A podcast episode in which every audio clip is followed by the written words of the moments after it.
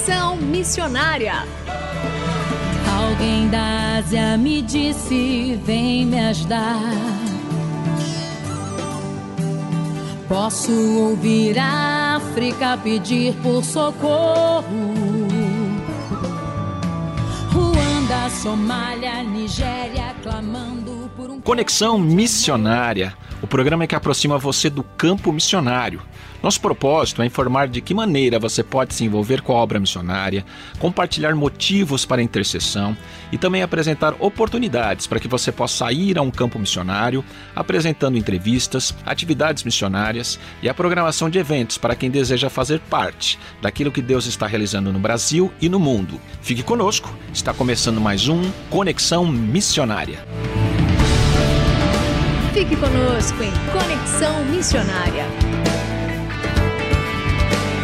E o Conexão Missionária vai ao ar todas as terças-feiras, às 17 horas e 5 minutos, com reprises às quintas-feiras, às 12 horas e 15 minutos, sextas, às 20 horas e 15 minutos, sábados, às 0 hora e 45 minutos e também 13 horas e 15 minutos, e aos domingos, às 19 horas e 30 minutos. Você também pode ouvir este e programas anteriores de onde estiver pelo site transmundial.org.br.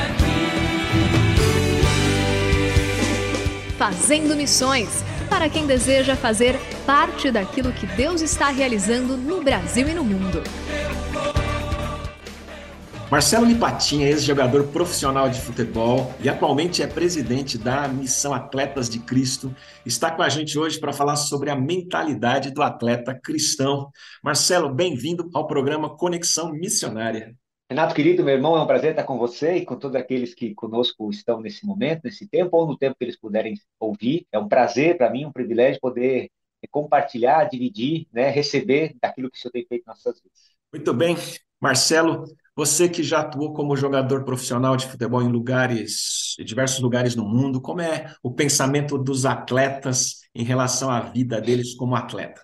Renato, é muito legal esse assunto, porque é, esse pensamento ele, ele, diverge muito, difere de alguns pontos que ao longo da minha caminhada hoje já como agente de jogadores, ele me, ele me levou a poder conhecer um pouquinho mais, né? É, eu vou compartilhar contigo como é que era o meu pensamento, né? É, e o que que e o que que eu aprendi nesse tempo como atleta e que talvez possa ser incentivo para aqueles atletas que nos escutam, né? E, e, e nos ouvem, né? Primeiro de tudo que a vida nossa como atleta ela é muito curta né? A gente, a Bíblia fala que nos dá né, esse tempo de, de, de vida aproximado entre 70, 80, já pode ser um pouquinho de câncer, eu quero chegar até os 105, né? Mas ali naquela região, e esse período nosso de atleta, ele é muito com relação ao todo, né? E é um tempo precioso que a gente tem para aproveitar, né? É, para aproveitar em todos os sentidos. A gente, a gente aprende muito quando, quando nós temos frustrações, né?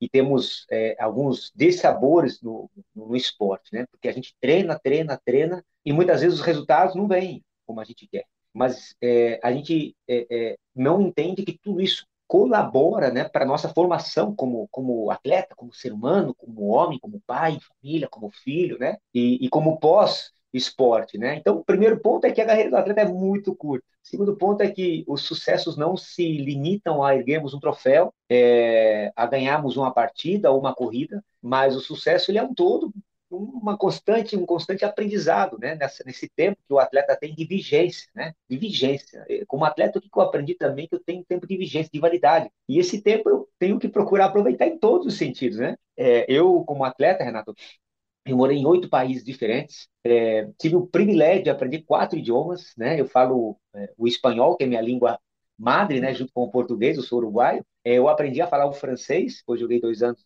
na França, e aprendi a falar o italiano é, também. É, isso é, me ajudou, me ajuda muito hoje, né? Para poder me comunicar com várias pessoas.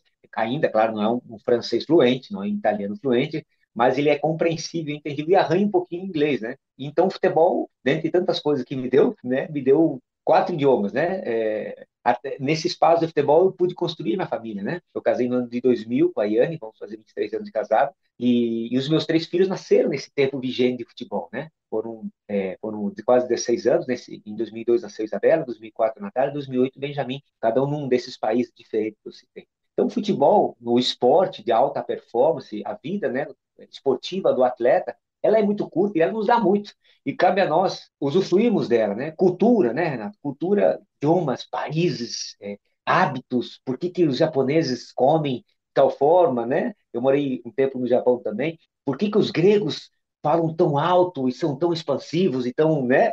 É, por que, que o japonês é tão discreto e ele balança a cabeça em tudo? Não quer dizer que ele esteja concordando, mas é, o esporte nos dá muita coisa e cabe a nós é, é, aproveitarmos esse tempo chamado hoje, né, agradecendo ao Senhor é, é, pelos sabores, pelos sabores que a gente passa, porque a vida esportiva do atleta é algo é, é maravilhoso que nos traz assim inúmeras, inúmeros aprendizados para o pós-futebol, para o pós-esporte, porque a vida segue, né, se Deus assim o permitir. E, e, a gente, aquilo que a gente aprende né, e absorve dali é uma riqueza enorme para a nossa sequência. Então, esses são alguns pontinhos assim daquilo que eu, eu tive a oportunidade de, de aprender, de, de absorver nesses, nesses quase seis anos como atleta profissional. É uma riqueza cultural e relacional muito, muito oportuna, né? E a gente é, acha que o jogador, o atleta, é só aquele momento do jogo, daqueles 90 minutos de partida, e a vida dele não tem mais outra coisa que fazer, né? E ele também tem que lidar com as frustrações, tanto do, do seu esporte, das suas coisas negativas, também das suas questões familiares, às vezes até financeiras, e também com a glória né, das vitórias. Como é que é lidar com essas duas coisas simultaneamente, com tantas coisas na mente assim? Renato, essa pergunta né, é algo maravilhoso porque eu chamo de benditas frustrações. Né?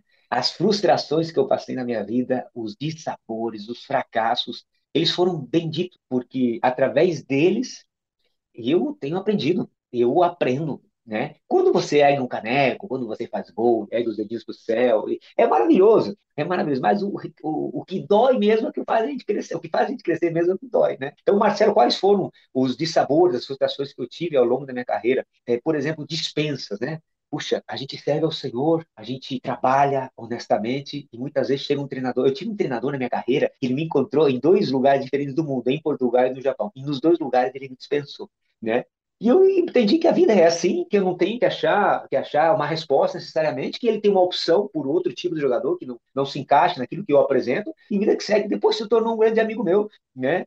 É, então, esse dissabor, essa frustração, dizer, mas agora, Senhor, quando, como eu pensava lá atrás, me trouxe a paciência, me trouxe a perseverança, me trouxe a dor, né, de, de, de muitas vezes olhar para mim mesmo e, e, e, tecnicamente, ver que aquilo que eu estava fazendo talvez não era o melhor que eu poderia fazer. Não por uma intenção do coração, mas por saber fazer determinadas coisas, né? Eu, eu lembro que meu sogro, a minha mãe, desculpa, no início da minha carreira, eu, eu, eu oscilava muito entre titular, reserva, ficar no banco, fora do banco, e ela sempre me, de uma maneira muito amorosa, ela sempre me dava uma resposta, ah, e o treinador não gosta do mar, né? É, e aí, eu, e aí eu, eu, eu absorvi essa, essa, essa mensagem e eu acreditava nela. Até que daqui a pouco eu troquei de time, troquei de treinador, troquei de país. E eu vi que o problema não era o treinador, não era o time, não era o país. Muitas vezes residia em mim né, a, a, a resposta. Né? Então, essas frustrações, esse choque, né, de você saber que, é, é, que às vezes aquilo que você está fazendo não é do agrado da pessoa, dispensas, humilhações, né? E a humilhação, a gente, ela pode se desenhar de várias formas. Às vezes você errar um gol que você é, eu lembro que eu, eu, eu, errei gols incríveis na minha carreira. E, e aquela dor, assim, de, de você não conseguir entender, né? Gera em nós, né? É, é, frutos, frutos é, riquíssimos para o nosso crescimento. Assim como são os momentos bons, né? Os títulos, os gols importantes que eu tive a oportunidade também de fazer, é, ganhar competições, fazer gols importantes, ser aquele cara onde você era aplaudido, né? É, também isso me levou a um aprendizado que era que, que foi bom no momento, né? Mas não me trouxe talvez um, uma uma consistência futura, né? Foram sim as benditas frustrações, Renato, que, que tem moldado o meu, meu caráter, né? E a minha e a minha identidade ao longo do tempo em Cristo Jesus. E o que não fazer com um atleta, Marcelo? Ter uma vida desregrada. Eu creio que a gente, como servos do Senhor, é, nós temos algumas facilidades, né? Por entendimento, né? Daquilo que devemos fazer por princípio de fé é, e não devemos fazer, né? O Senhor nos revela isso quem não segue e não serve ao Senhor, é, talvez é, não conhece ao Senhor, eu digo isso de uma maneira muito, muito submissa à, à soberania de Deus, eu creio que, que é um esforço triplicado, porque é, o que a gente faz é por princípio de fé, né? É, eu, por exemplo, fui muito adepto a bebidas alcoólicas, né? Então, para mim, não era um sacrifício não beber, né? Eu entendia que não, não me fazia bem como atleta, né? Não fazia bem para mim, não trazia nenhum, não traria nenhum benefício para minha vida. Então, é, é, era, era e hoje, por exemplo, essa essa droga, né? Que é uma droga que está totalmente envolvida na vida esportiva dos atletas, ela, ela é é assim, ela é fulminante, porque ela entra de muita, de muita forma despretensiosa. A gente vai, eu conheço a mentalidade do atleta, termina o jogo, não, vou tomar aqui, ali tá tranquilo, não vou fazer, né? Aí termina, tal, joga bem, daí começa a semana, não aconteceu nada, aí vai criando um hábito, aí ganha o jogo, ganha bem, tem hora, daí toma mais um pouquinho, aí daqui a pouco toma todos os dias, daqui a pouco se torna um vício e ele já não consegue é, controlar e, e, a sua vida desanda, né? E ele esqueceu todo o esforço que ele fez lá atrás. Então, uma vida desregrada, Renato, ela é algo que a gente é, tem que cuidar. A gente tem que ter uma vida regrada que ela seja compatível, né, com a nossa profissão, com aquilo que o nosso corpo é, exige. E então nós estamos aqui conversando com Marcelo Lipatim, atualmente presidente da Missão Atletas de Cristo. E na próxima semana nós vamos continuar essa entrevista e ele vai continuar falando com a gente sobre essa mentalidade, especialmente do atleta cristão. Marcelo, obrigado e até a próxima semana. Obrigado, Renato. Um abraço.